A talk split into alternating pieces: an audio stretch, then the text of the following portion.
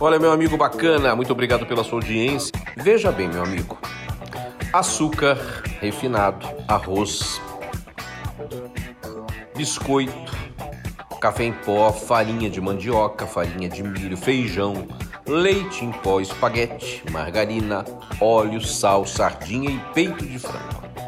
Esses itens foram contratados pela Prefeitura de Belém via a Funpapa como aquisição emergencial para 10 mil kits de alimentos perecíveis e não perecíveis. O contrato tem o valor de 503 mil reais.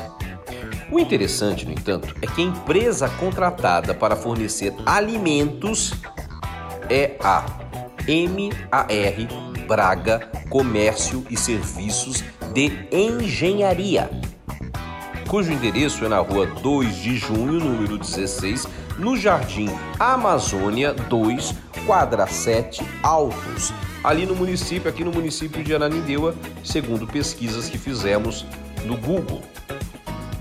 Portanto, segundo a pesquisa, aparece um endereço residencial.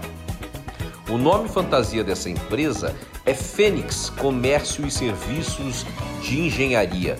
Ela foi aberta em, no dia 26 de 10 de 2016. Olha, é no mínimo atípico. No mínimo atípico. Os motivos pelos quais levaram a prefeitura administrada pelo tucano Zenaldo Coutinho a contratar uma empresa de engenharia para o fornecimento de produtos de alimentação, com dispensa de licitação, no valor de 503 mil reais. Bom, foi isso que o prefeito fez. Zenaldo faz uma aquisição de 503 mil reais com dispensa de licitação para a compra de alimentos. E a contratada, meus amigos, é uma empresa de engenharia. Eu queria entender o que é que uma empresa de engenharia tem a ver com açúcar refinado, arroz branco, biscoito creme cracker, café em pó, farinha de mandioca, farinha de milho, feijão, leite em pó, espaguete, margarina, óleo, sal, sardinha enlatada e peito de frango. Será que alguém pode me responder isso?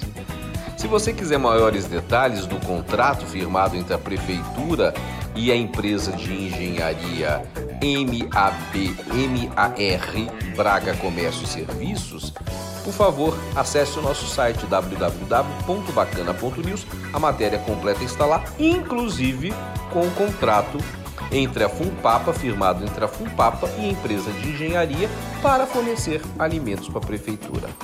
Ai, ai, ai.